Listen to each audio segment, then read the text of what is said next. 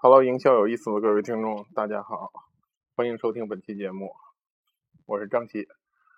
昨天呢，在这个酷六网录这个直播节目，然后有一位网友他互动说，这个《西游记》里的这个师徒四人吧，说谁适合当销售？我觉得这个话题还挺有意思的。那么上来就说，有人说孙悟空聪明，说孙悟空这个。好像呃主意挺多，对吧？有人又说呢，这个猪八戒行，说猪八戒这个挺油嘴滑舌的吧，感觉，但是好像是没有 说这个沙僧和唐僧的，我印象。那谁适合做销售呢？其实一开始我我小时候就当然就看这个《西游记》，我最喜欢就是孙悟空，我觉得他这个能能耐大，然后又有这种反叛精神，我觉得有这个反叛精神。我非常喜欢这种人物啊，然后大闹天宫啊什么，感觉很痛快。我感觉他是这里能力最强的人，于是我我也想当孙悟空这种人。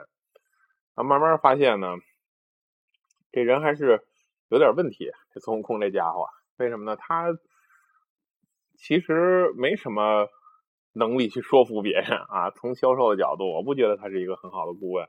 那你看三打白骨精的时候，他也没有说服唐僧这个是妖怪，他就是反正因为他孔武有力嘛，这一个人太有力，太强大，于是他就不太需要说服别人，自己就把这事干了，反正先干死再说，对吧？所以招了唐僧很不满意，于是轰走了他，当然后来又叫回来了。那我觉得孙悟空这种人就挺不适合做销售的，因为他是有时太有力的人，又不需不太有什么合作精神。但我承认他是这个里，就是看起来本事最大的这么一个人，对吧？那说猪八戒这个人行吗？是油嘴滑舌，但是我觉得这个人呢，人物又缺少一点这个坚持的精神。一一来就回高老庄了，二来就要就回娶媳妇去，对吧？他临阵退缩了几回。那么我觉得做销售的这个人呢，还是应该是一个很坚定的、很勤奋的这么一个人。那显然猪八戒在这方面就不行。那说到沙僧呢，既然没人提名他呢？其实也是有他的道理的，他就这几句台词儿，对吧？什么大师兄师傅被抓了，大师兄什么二二师兄又被抓了，对吧？然后等等等等，他可能也不会说什么特别的，只不过是一个任劳任怨的人。那这个人呢，在团队当然当然是有用的，搞点后勤吧，搞点这个支持，呃，搞点这个行政，我看还是可以的。但他也不太适合做这个销售。其实我倒觉得这个唐僧啊，他是。和做销售，最后慢慢我发现唐僧是一个我们至少我吧想成为的一个人。为什么这么说呢？因为他能够带领别人，他有这个 leadership。我们经常说，就什么叫 leader？什么叫领袖？所以有一个定义说，有人追随的人就是领袖。我还挺喜欢这个定义的，因为它剥剥离了很多很复杂的这个概念，对吧？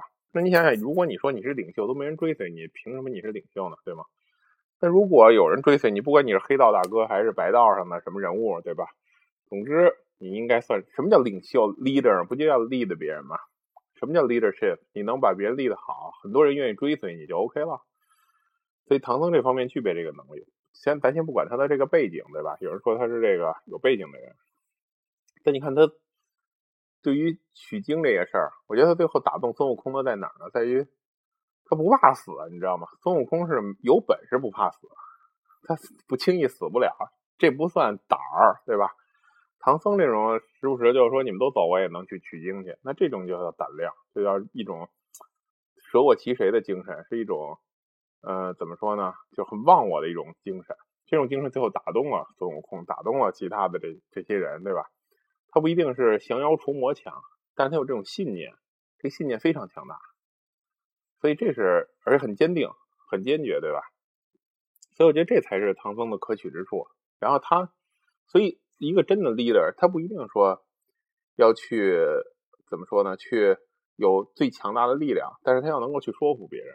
我们说叫说服力，对吧？然后才能去 lead 别人。然后最后给他给了孙悟空一个使命感，一个使命。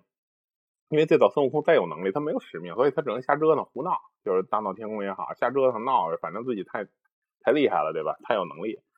跟唐僧说有一个任务，咱们要完成这个任务，去取经，怎么怎么好，怎么怎么有意义。其实孙悟空到最后看他也未准明白这个意义，但是呢，他愿意去干这件事儿，他的力量得到了应用，找到了一个目标，这是很重要的。